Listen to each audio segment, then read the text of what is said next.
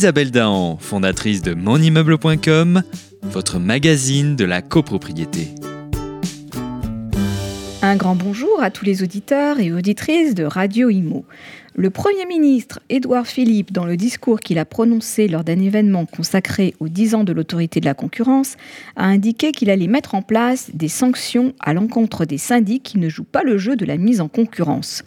Rappelons que depuis le 2 juillet 2015, les syndics sont dans l'obligation d'appliquer à la lettre le contrat type imposé par la loi Allure et n'ont le droit de facturer que les prestations autorisées par ce décret. Mais voilà que des sanctions vont maintenant pleuvoir, car les professionnels resteraient trop onéreux. La nouvelle série de mesures visant à stimuler la concurrence entre les syndics devrait également inclure l'encadrement de certains tarifs. Il faut dire que la DGCCRF avait constaté en 2017, suite à une enquête, que le dispositif instauré par la loi Allure ne semblait pas être encore correctement appliqué par les professionnels. Dans la majorité des cas, il est bien mis en place, même s'il n'est pas strictement respecté. La Direction générale de la concurrence avait alors relevé 41% de taux d'anomalie.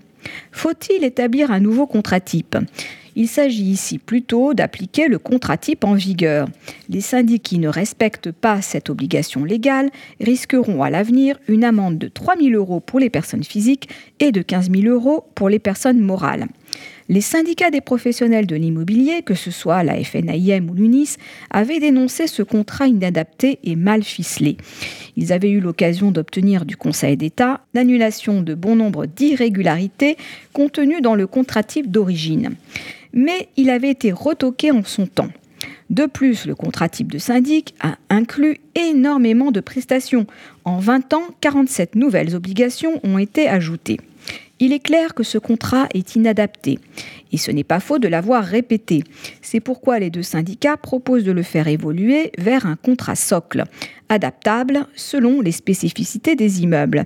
Ce contrat offrirait des services identiques avec une tarification, tout en ouvrant la possibilité aux syndics de proposer des innovations dans les services, comme une conciergerie ou du portage salarial. C'est ainsi qu'il répondra aux attentes des copropriétaires et c'est à cette condition que des sanctions financières se justifieront, considérant que les professionnels qui ne respectent pas la législation nuisent à la profession et à son image. Le gouvernement souhaite également rendre comparables les prestations relatives à l'organisation des assemblées générales et pourrait maîtriser d'autres procédures comme la production de l'état daté, document d'information à destination de l'acquéreur quant aux futures charges qu'il aura à payer. Les professionnels sont d'accord pour rendre comparables certaines prestations, comme les assemblées générales, en imaginant un tableau synoptique de comparaison tarifaire. Par contre, ils ne souhaitent pas le plafonnement de l'état daté et préfèrent une négociation avec les associations de consommateurs dans le cadre du CNTGI. Ces annonces du Premier ministre surviennent à contretemps alors que des discussions ont été amorcées pour réformer la copropriété par deux ordonnances en application de la loi Elan. Comment les syndics professionnels confrontés aux enjeux de rénovation énergétique, de l'ubérisation et de l'innovation pourraient-ils négocier puis intégrer une énième réforme dans un tel climat de mépris? S'étonne Christophe Tanet, le président de l'UNIS. Comme dans absolument toute profession, une minorité de syndics professionnels se situe en dehors des clous. Il serait pourtant préférable d'écouter plutôt l'immense majorité des professionnels sérieux. Ces derniers sont conscients de leurs responsabilités et du poids de la copropriété dans le logement des Français. D'ailleurs, le gouvernement a pris conscience que les syndics pouvaient jouer un rôle important dans une forme de police du logement pour lutter contre les marchands de sommeil. Qu'ils écoutent donc leurs instances les plus représentatives, il est temps pour le gouvernement de rendre fonctionnel le CNTGI pour mieux s'entourer et écouter les experts en la matière. Je vous souhaite une excellente semaine. On se retrouve lundi prochain. D'ici là, portez-vous bien et continuez de nous suivre sur monimmeuble.com.